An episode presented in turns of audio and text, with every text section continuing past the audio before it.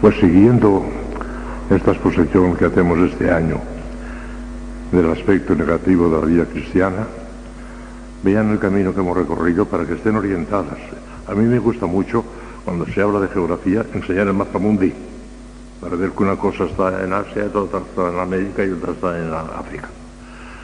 Pues bien, hemos recorrido un camino muy completo ya porque en el aspecto negativo lo primero que hay que rechazar es el pecado, y lo rechazamos en todas sus manifestaciones, el pecado mortal, el pecado venial, y aún la imperfección, que sin ser pecado hay que rechazarla también por las razones que entonces dijimos. Después de eso nos enfrentamos con los tres enemigos del alma, el mundo, el demonio y la carne, un procedimiento lógico, así teníamos que ir avanzando poco a poco. Después de eso empezamos ya con la purificación de los sentidos externos, de los sentidos internos, y todavía nos falta uno que vamos a hablar en los sentidos externos, lo correspondiente a la vista, al oído, al olfato, al gusto, al tacto, y en los sentidos internos, lo relativo a la imaginación, al sentido común, a la estimativa y a la memoria sensitiva. Pues falta todavía una cosa, y una cosa que pertenece al cuerpo todavía, que es orgánica, y que siendo orgánica la tienen también los animales. Ya verán, son la purificación de las pasiones. Punto interesantísimo también. Seguramente que ninguno de los ejercicios que habrán hecho ustedes en 40 o 50 años no habrán oído hablar nunca de las pasiones en el sentido que no, ni yo tampoco.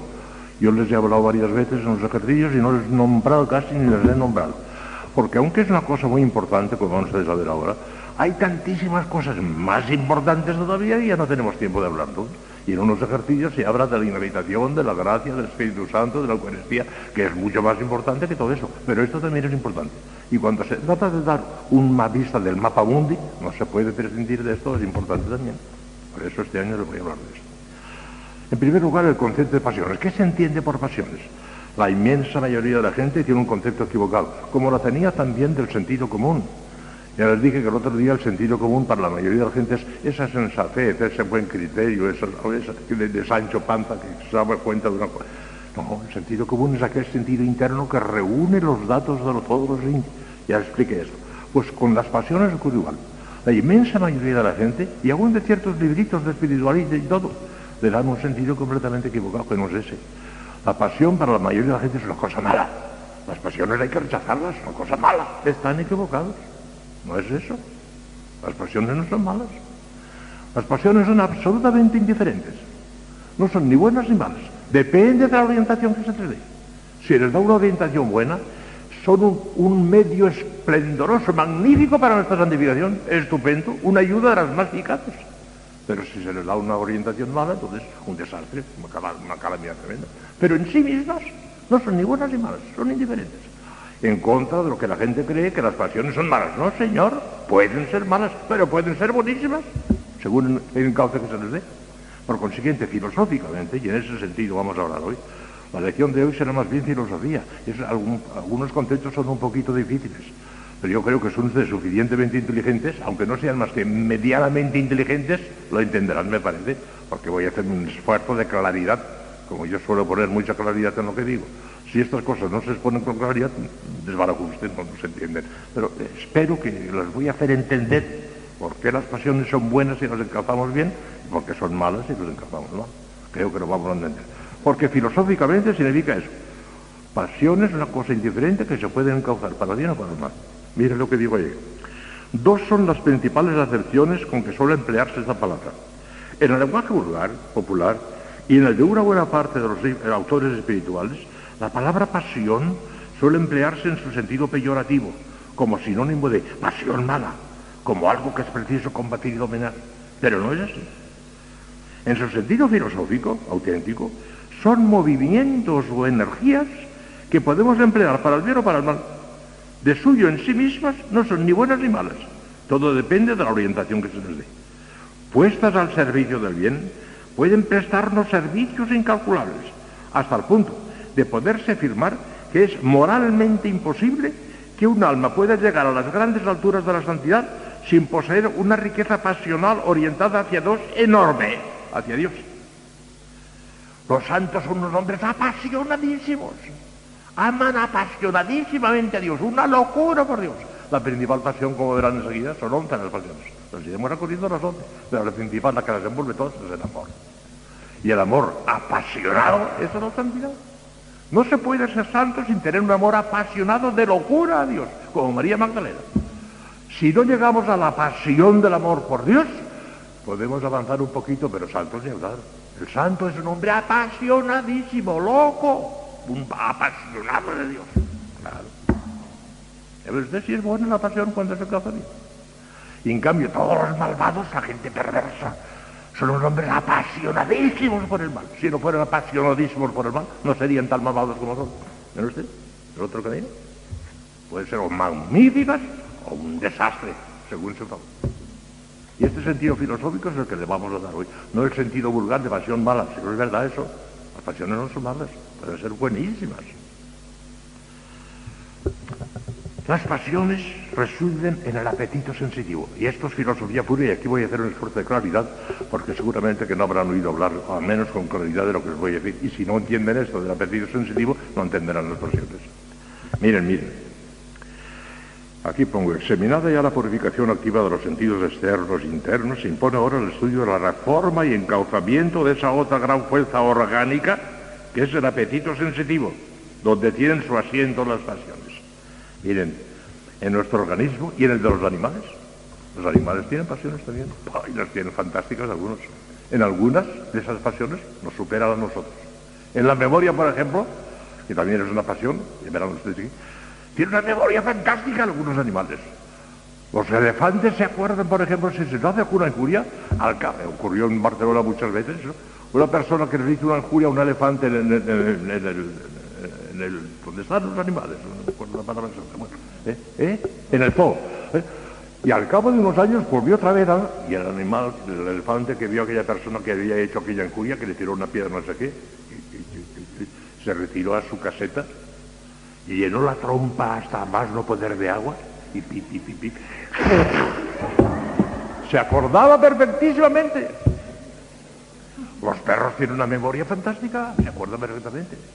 Una de las, de las, pasiones más fuertes, ya la hablaremos, es la tristeza. Es lo contrario del gozo, que es otra pasión. El gozo es uno, la tristeza es otra. Bueno, los animales tienen esas pasiones fuertísimas. El perro, cuando ve la llegada de su amo, salta, brinca, tiene una alegría tremenda, un gozo tremendo, se le ve claramente que tiene esa pasión. Y al contrario, se han dado un caso emocionante, magnífico, un perro que se le muere su amo, le entra una tristeza tremenda, por el olfato sabe dónde está, va al cementerio y se lo encontraron muerto encima de la, de la losa de su, de, su, de, su.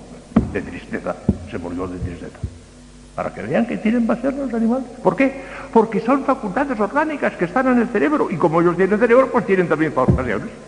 Solo que nosotros, eh, nosotros son mucho más limpias, mucho más perfectas y además en nosotros reciben, como veremos, la influencia de la, de la inteligencia y de la voluntad, que son cosas del alma y claro, como es de un alma racional, ellos no la tienen, resulta que no tienen más que pasiones a secas, pero no tienen la influencia de una inteligencia de una brutal porque no la tienen. Porque el alma de los animales, que tienen alma, es un alma puramente sensitiva, no intelectiva como nosotros.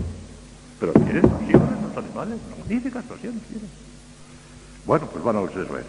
El apetito sensitivo. ¿Qué es eso del apetito sensitivo? Es el lugar donde residen las pasiones. Está en el cerebro y se sabe exactamente en qué parte del cerebro está. Y tenemos dos, clases de, apetitos. El apetito sensitivo es aquella facultad orgánica del cuerpo, orgánica, por, la cual buscamos el bien en cuanto material y aprendido por los sentidos.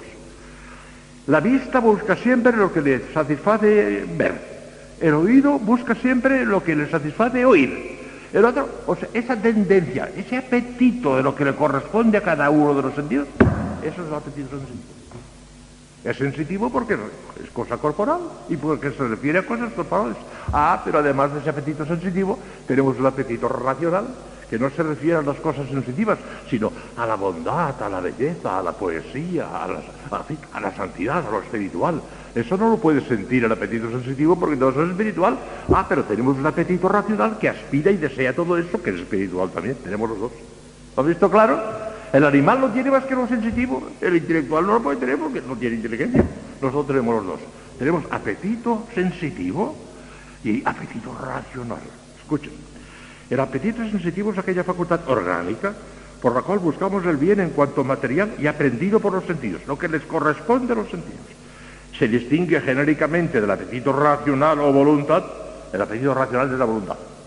El apetito racional, el deseo de la voluntad es el apetito racional. En, la, voluntad, que busca el bien en cuanto aprendido por el entendimiento. El apetito sensitivo ignora toda razón de bien que no sea puramente sensual o a gusto de los sentidos. Además no interesa. Si esto es pecado, no sabe qué importa. El apetito sensitivo lo, único que busca es el placer que encuentra en aquello. Si es pecado, a mí qué me importa. Ni si lo, ni si lo piensa eso, ni si lo plantea. El apetito racional sí. De ahí la lucha entablada contra el apetito racional que busca de suyo el bien racional o del espíritu. San Pablo, Gálatas 5.17, dice, porque la carne tiene tendencias contrarias a las del espíritu y el espíritu tiene tendencias contrarias a las de la carne. Pues uno y otro se oponen. San Pablo, esa lucha tremenda entre el apetito sensitivo y el apetito racional. El apetito racional quiere el bien, quiere lo que es sano, lo que es honesto.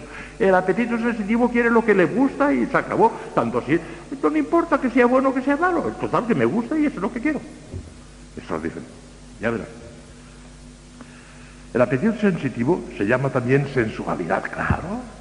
La sensualidad es eso, buscar el placer, buscar lo, que me, lo que me gusta. Tanto si es pecado como si no, esa es la sensualidad. Y la fuerza genérica, el apetito sensitivo, llamado también sensualidad, es una fuerza genérica dividida en dos potencias, dos. Tenemos dos apetitos sensitivos, vamos a ver ahora, y esto es importantísimo, para distinguir después las once pasiones. Si no tenemos esta distinción en cuenta, no se, no se comprende a fondo las cosas. Escuchen, son dos potencias, que son las dos especies del apetito sensitivo, a saber, el apetito concupiscible y el apetito irascible. ¿Qué es eso? Vamos a el primero tiene por objeto el bien deleitable y de fácil consecución. Una cosa que me agrada y que es fácil, que es fácil de conseguir, ese es el objeto del apetito concupiscible. Pero hay también otras cosas agradables más, pero difíciles de conseguir. Hay que hacer un esfuerzo para conseguirlas. Y eso es el objeto del apetito irascible, de uno que se, se enfada y que lo quiere conseguir a toda costa. Por ejemplo, un estudiante está estudiando para sacar unas oposiciones. Es un bien posible, pero es un bien difícil. Lo tendrá o no lo tendrá. Ah, está como haciendo un está como irascible. En cambio, si es una cosa de tomarse un helado, tomarse una, una, una copa de cerveza, pues eso como una cosa fácil, lo tiene. ¿Comprende? De manera que el concupiscible es lo fácil y sencillo y al alcance de la mano. Y lo irascible es lo difícil, pero deseable y que hay que hacer un esfuerzo para conseguirlo. Unas veces son cosas fáciles, apetito concupiscible. Otras veces son cosas difíciles, hay que hacer un esfuerzo, la santidad. Hay que hacer un gran esfuerzo, es objeto del apetito irascible. En cuanto a esas mortificaciones puramente sensitivas que tenemos que hacer, porque el apetito en sí mismo no sabe nada de santidad, ya se lo he explicado antes pero eh, para llegar a la santidad el apetito comestible tiene que reprimirse y el apetito irascible tiene que hacer muchos actos de mortificación y cosas, o sea, que repercute también a un. Pero ellos no saben nada de santidad, el apetito no sabe nada de santidad, ya se lo antes. Si no me entienden, hijas mías, yo no puedo hacer un esfuerzo de mayor claridad. Esto es difícil, es filosofía. La filosofía tiene puntos muy evidentes. Pero vamos, por una persona un poco inteligente, pues comprende estas cosas. Y esto tiene, es, que son curiosidades, son curiosidades. Ya verán la importancia que tienen para las pasiones todo esto, de concupiscible y irascible. Tiene mucha importancia. El primero tiene por objeto el bien deleitable y de fácil consecución. El segundo, el bien arduo y difícil de alcanzar. Y estas dos inclinaciones no pueden reducirse a un principio único o en especie átoma, sino que arguyen forzosamente dos potencias realmente distintas. El apetito con combustible es una potencia y el apetito irascible es otra potencia distinta. El entendimiento y la voluntad pueden influir e influyen de hecho sobre el apetito sensitivo, pero de una manera no despótica, como sobre las manos o los pies que se mueven sin resistencia al imperio de la propia voluntad, ah, no, sino solamente con un imperio político, como el de un jefe sobre un súbdito que puede resistir al mandato de su, superior. El otro día ponía, yo le digo a mi mano, ciérrate, y a la fuerza se cierra porque se lo he ordenado yo. Me obedece. Ah, pero yo le digo a la imaginación, por ejemplo, le digo al apetito con combustible, eh, reférate, no me da la gana. No quiere. No tengo imperio despótico sobre el apetito sensitivo, sino solamente político y haciendo un esfuerzo. Los diferentes movimientos del apetito sensitivo hacia el bien aprendido por los sentidos dan origen a las pasiones. Y enseguida vamos a hablar de ellas, verán qué cosa más bonita. Regular y purificar el funcionamiento de estas equivale pues a la regulación y purificación del apetito sensitivo, que es lo que estamos buscando, regular el apetito sensitivo. Se regula el apetito sensitivo regulando las pasiones, que es la siguiente. ¿Van a ver ahora? Y esto les dará más ruda. A medida que vayamos a verán más claro lo que son pasiones y cómo funcionan. Las pasiones, la definición filosófica de esta, que la definición sí, acaso no los diga mucho, pero después con la explicación lo verán claro. Las pasiones no son otra cosa que el movimiento del apetito nacido de la pensión del bien o del mal sensible, porque estamos en lo orgánico, estamos en lo sensible, con cierta conmoción refleja más o menos intensa en el organismo, siempre. Una pasión siempre tiene cierta... se refleja, tiene cierta conmoción en el propio organismo. Van ustedes a ver algunos ejemplos. El movimiento pasional propiamente dicho siempre suele ser intenso. No sería pasión si no fuera intenso. Las pasiones son intensas. De ahí esa conmoción orgánica que de él se deriva como una consecuencia natural. Y así, por ejemplo, la ira enciende el rostro de indignación y pone en tensión los nervios. El miedo, que es otra pasión como veremos, hace palidecer. Algunas personas de miedo se ponen blancos, palidecen de miedo. El amor, que es la principal de todas, ensancha el corazón. El temor lo encoge. El temor es otra pasión, ya veremos. O sea que repercute en el organismo las pasiones, ¿eh? Más o menos, ahora lo digo yo, con todo, la intensidad de esa conmoción no es siempre uniforme. Dependerá en cada caso de la constitución fisiológica del hombre, de la brusquedad de la sacudida pasional y del mayor o menor dominio que se tenga sobre sí mismo. Pero siempre hay una sacudida orgánica, siempre, siempre, siempre. Porque la pasión es intensa y lo intenso repercute. Ya está. Número de las pasiones. Enseguida verán ustedes que son once y por qué, y que lo bonito que es esto. Ya verán. San Juan de la Cruz sigue la clasificación de un de Boecio, que es otro filósofo, pero San Juan de la Cruz es que no quiso examinar las once porque para el plan que de él se trazó le bastaban las cuatro principales y, a esa se reduce. Pero no porque sean las únicas. San Juan de la Cruz describe las pasiones magistralmente. En la subida al Monte Calvero describe las pasiones magistralmente. Pero se, reduce a cuatro. Porque para su plan le bastaban esas. Pero en realidad, si queremos ser exhaustivos, no son cuatro, son once. Y verán por qué. Es clásica la división escolástica que señala once pasiones seis pertenecientes al apetito con combustible, verán enseguida por qué, y cinco al apetito irascible. Ya les acabo de explicar qué es combustible, qué es irascible. combustible, lo fácil de, conseguir, irascible, lo difícil de conseguir. Vamos a ver cuáles son las seis que están en el apetito con combustible. Lo verán ustedes muy claramente. Hemos dicho que la pasión tiende hacia un bien, deleitable o racional, según sea apetito sensitivo o apetito racional. Bueno, vamos ahora al apetito sensitivo porque estamos hablando de pasiones. El bien, en cuanto una cosa aparece ante nuestra cabeza, ante nuestra imaginación, ante nuestro pensamiento, como quieras llamarle, más que, más que nada ante nuestra memoria y ante nuestra imaginación, porque estamos en el orden sensitivo, cuando aparece una cosa como buena, excita en nosotros el amor. Es la principal pasión de todas. Pero ah, ese amor puede ser de muchas clases y ya verán ustedes. El mal opuesto al bien excita en nosotros el odio. Es la pasión contraria al amor. El bien excita en nosotros el amor. El mal excita el odio. Aún el mal sensitivo, una persona que sabe que aquello le perjudica sensiblemente, que le produce un dolor, no lo quiere, lo rechaza. No quiere el dolor. Y eso por eso nos hace tanto daño el no tener amor al sufrimiento, porque no queremos el dolor, lo rechazamos. El dolor no lo queremos. ¿no? Queremos lo que nos satisface, lo que nos agrada y el dolor luchamos. De manera que las dos primeras pasiones, el, bien que nos atrae, amor. El mal que nos repele, odio. Ah, pero el bien sigue bien. El bien puede ser futuro. Una cosa que no la tenemos todavía. ¿Qué pasará entonces? Ante un bien futuro que no tenemos todavía, se excita el deseo. El deseo es otra, otra pasión, el desear el bien futuro. Si ya lo tuviéramos, no tendríamos deseos y ya lo tenemos. Cuando tenemos deseos porque no lo tenemos todavía, pero estamos deseando. La tercera pasión es el deseo. El mal futuro Nos amenaza un mal, nos amenaza un peligro. No ha caído todavía sobre nosotros, pero vemos que nos amenaza un peligro. ¿Qué podemos hacer? ¿Qué pasión necesitará? ¿La fuga? ¿La fuga? ¿La versión? A ver si podemos evitarlo. La fuga es la cuarta pasión. A ver si podemos evitar el mal que nos amenaza. No lo tenemos todavía, pero nos amenaza. A ver si huimos. La huida, la fuga. Una pasión. El bien presente, cuando ya lo tenemos, antes era futuro. Y al ser futuro, era el deseo. Pero cuando ya viene a nosotros y lo tenemos, entonces ya no es el deseo, ya lo tenemos. Entonces, ¿qué es? Gozo. Cuando tenemos el bien que aspirábamos a él, gozo. La, quinta pasión es el gozo, que es el saborear el bien que ya lo tenemos. Ya no lo deseamos, porque ya lo tenemos. Entonces ya no es deseo, es gozo. Y el mal presente, antes teníamos la huida ante un mal que nos amenazaba. Cuando ese mal ha venido ya, ha caído sobre nosotros, ¿qué tenemos? Tristeza. Tristeza. Tristeza. La sexta pasión es tristeza.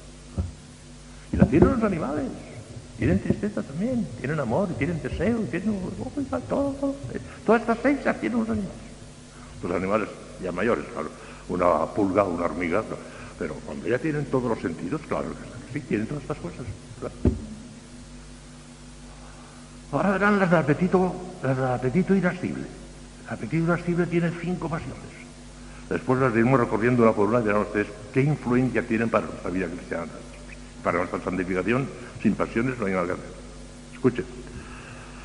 Hemos dicho que el apetito irascible se refiere a un bien arduo, difícil de alcanzar es el muchacho que se está preparando para unas oposiciones y tiene esperanza de conseguirlas, pero es una cosa ardua, es una cosa difícil, no, es una cosa concupiscible que la tenga delante de los ojos y la pueda coger enseguida. Es difícil eso. Bueno, pues ¿qué pasa?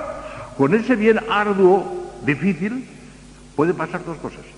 Que sea posible, aunque difícil, o que sea imposible. No puede ser más que una de esas dos cosas. Si es posible, engendra la esperanza. Ese muchacho estudia con la esperanza de aprobar las oposiciones, claro, que es distinta de la, segunda virtud teologal. Eso es distinto, aquí estamos hablando de pasiones. Hay una esperanza que es virtud teologal y hay una esperanza que es pasión. Es eso, es la esperanza, el, convencimiento de que haciendo un esfuerzo puedo conseguir eso. Tiene esperanza, ese muchacho tiene esperanza. Cuando es imposible, ¿qué pasa? Desesperación. La desesperación es la segunda pasión del apetito irascible. La primera es la esperanza, la segunda es la desesperación, que no tiene nada que ver contra el pecado de la esperanza del teologal. Estamos en las pasiones ahora, no estamos en las virtudes. Pero hay una pasión que se llama desesperanza, que no hay más que en un sitio donde la desesperación es absoluta. Mientras en este mundo vivamos, todavía no hay motivo para la desesperación, ni siquiera en parte del apetito sensitivo, ¿no? Porque todavía tiene superación. Pero hay un sitio donde la desesperación será eterna y no tendrá escapatoria posible. El Dante Ligieri, en su Divina Comedia, que es un poema maravilloso, a la puerta del infierno, les ha puesto esta inscripción. Voy quien trate, está en italiano, voy quien trate, lasciate ogni esperanza. Los que entráis aquí, abandonad para siempre la esperanza. Es la desesperación eterna. Es el, mal arduo que les ha caído encima y que ya no se lo pueden quitar. La desesperación es la tercera, la segunda de las, eh, de las pasiones del apetito irascible. Y el mal arduo es difícil. Ya hemos dicho, si es posible, esperanza. Si es imposible, desesperación. Y el mal arduo, un mal que nos puede venir encima y que es tremendo, si nos viene encima nos cae una tempestad tremenda porque es un mal arduo, terrible. ¿Qué puede ocurrir esperando ese mal arduo, terrible? Si es superable, si aunque es una desgracia grande que nos va a venir encima, pero es superable, engendra la audacia, la valentía. A ver si puede superarlo. Y se lanza con valentía, con, la audacia. La audacia es una, pasión del apetito y la. Es para ver si puedo superar un mal terrible que me amenaza, pero que es superable, que a lo mejor no supero. ¡Hala! Y se lanza con audacia, con valentía, la audacia. O sin audacia, sin valentía, no seremos nunca santos que falta una audacia y una valentía. ¿Ven ustedes cómo importa en la vida cristiana eso? Ya, ya, ya, lo aplicaremos a la vida cristiana y a la vida contemplativa. Sin pasiones nada. Hacen falta pasiones. Y por último, el mal arduo, aquella tremenda desgracia que nos amenazaba y ha caído ya sobre nosotros, no es que sea superable o insuperable, es que ya ha caído ya sobre nosotros, en general la ira, una ira, una cosa tremenda. La ira es la quinta, la última de todas las pasiones, la quinta de las irascibles y la undécima de las once que hay. Pero fíjense bien qué cosa más bonita les voy a decir ahora. Las pasiones son once. Y son fáciles de, comprender por qué se distingue una de la otra. Mire, el bien simplemente aprendido, amor. El mal opuesto al bien, odio. El bien futuro, deseo. El mal futuro, fuga. El bien presente, gozo. El mal presente, tristeza. Esto es sencillísimo. Si cuando uno lo aprende esto, lo dice, tiene que ser así. Amor, odio. Deseo, fuga. Gozo, tristeza. Sencillo esto. Y ¿Es posible? Esperanza. ¿Es imposible? Desesperación. Claro. El mal arduo, una, cosa que nos amenaza terriblemente, ¿es superable? Audacia, valentía para ver si lo superamos. ¿Es insuperable? Temor, temor, temor, a temblar, a temblar, a temblar, temor, porque no lo puedo superar. Esto es superior a mis fuerzas. Yo no puedo hacer esto, no puedo, es superior a mis fuerzas, a temblar, temor. La pasión del temor. Y por último, el mal arduo presente, cuando ya ha caído encima el mal arduo presente, la ira, la indignación, la ira. Las son demasiadas, son clarísimas. Para que se pueda distinguir, son clarísimas. Y la influencia que tienen es fenomenal, ya lo veremos. Hasta ahora Pero voy a decir una cosa hermosísima. Que las once pasiones, en realidad, estos diez mandamientos se encierran en dos, decimos cuando hablamos de los mandamientos, en amar a Dios y al prójimo por Dios, y así es se entierran Pues las once pasiones se entierran en una. Hay una pasión que las envuelve, las abarca todas, las once, las once, las once, es el amor. La pasión de las pasiones no solamente es la más importante, sino que las abarca todas las demás y las supone todas las demás, es el amor. Aquí sí que se puede repetir la frase moribunda de Santa Teresita. Ya lo he dicho todo, ya lo he dicho todo. Lo único que vale es el amor. El amor. Para el bien o para el mal. Lo único que vale es el amor. Vean, como lo dice Bosuet. Bosuet lo dice de una manera maravillosa. Bosuet ha sido uno de los más grandes oradores sagrados que ha tenido Francia. Bosuet fue obispo de Mox. Mox es un pueblo que está cerca de, París, muy cerca de París. Y era obispo de ahí era Bosuet. Bosuet, el más grande orador de Francia, junto con nuestro padre La Cordera. Nuestro padre La Cordera y Bosuet son los dos grandes oradores sagrados de, de Francia. Bueno, pues Bosuet tiene un párrafo maravilloso hablando cómo el amor resume y compendia las once pasiones. Todas. Escuchen a Bossuet. Entre, entre comillas, palabras de Bossuet. Verán qué cosa más hermosa. Podemos decir, si consultamos lo que pasa en nosotros mismos, que nuestras pasiones se reducen a solo el amor, que las encierra y excita todas. El odio hacia algún objeto no viene sino del amor que se tiene a algún otro. No odio la enfermedad, sino porque amo la salud. Clarísimo eso. No tengo aversión hacia alguno, sino porque me es un obstáculo para poseer lo que amo, porque me puede hacer sombra. Ah, es un amor también envuelto. El deseo no es más que un amor que se extiende a un bien que no se posee todavía.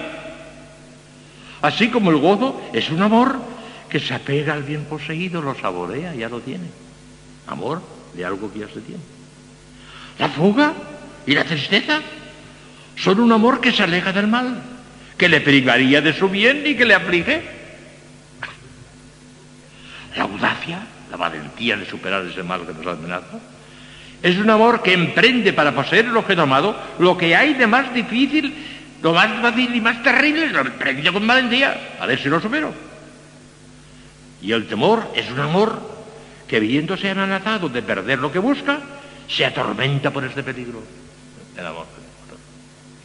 La esperanza es un amor que confía poseer el objeto amado. Y la desesperación es un amor desolado al verse privado para siempre de él, lo que le causa un abatimiento del que no se puede levantar. La ira es un amor irritado al ver que se le quiere quitar su bien y se esfuerza en defenderlo. En fin, suprimite el amor ya no hay pasiones. Ponerlo, ya han nacido todas. Ya que viene importante y no. Pero claro, padre, todo eso es una teoría preciosa, pero teoría. ¿Qué tenemos que hacer para impactar esas pasiones? Ahora viene un operativo. pero me parece que ya no tenemos tiempo. Exactamente son las siete en punto.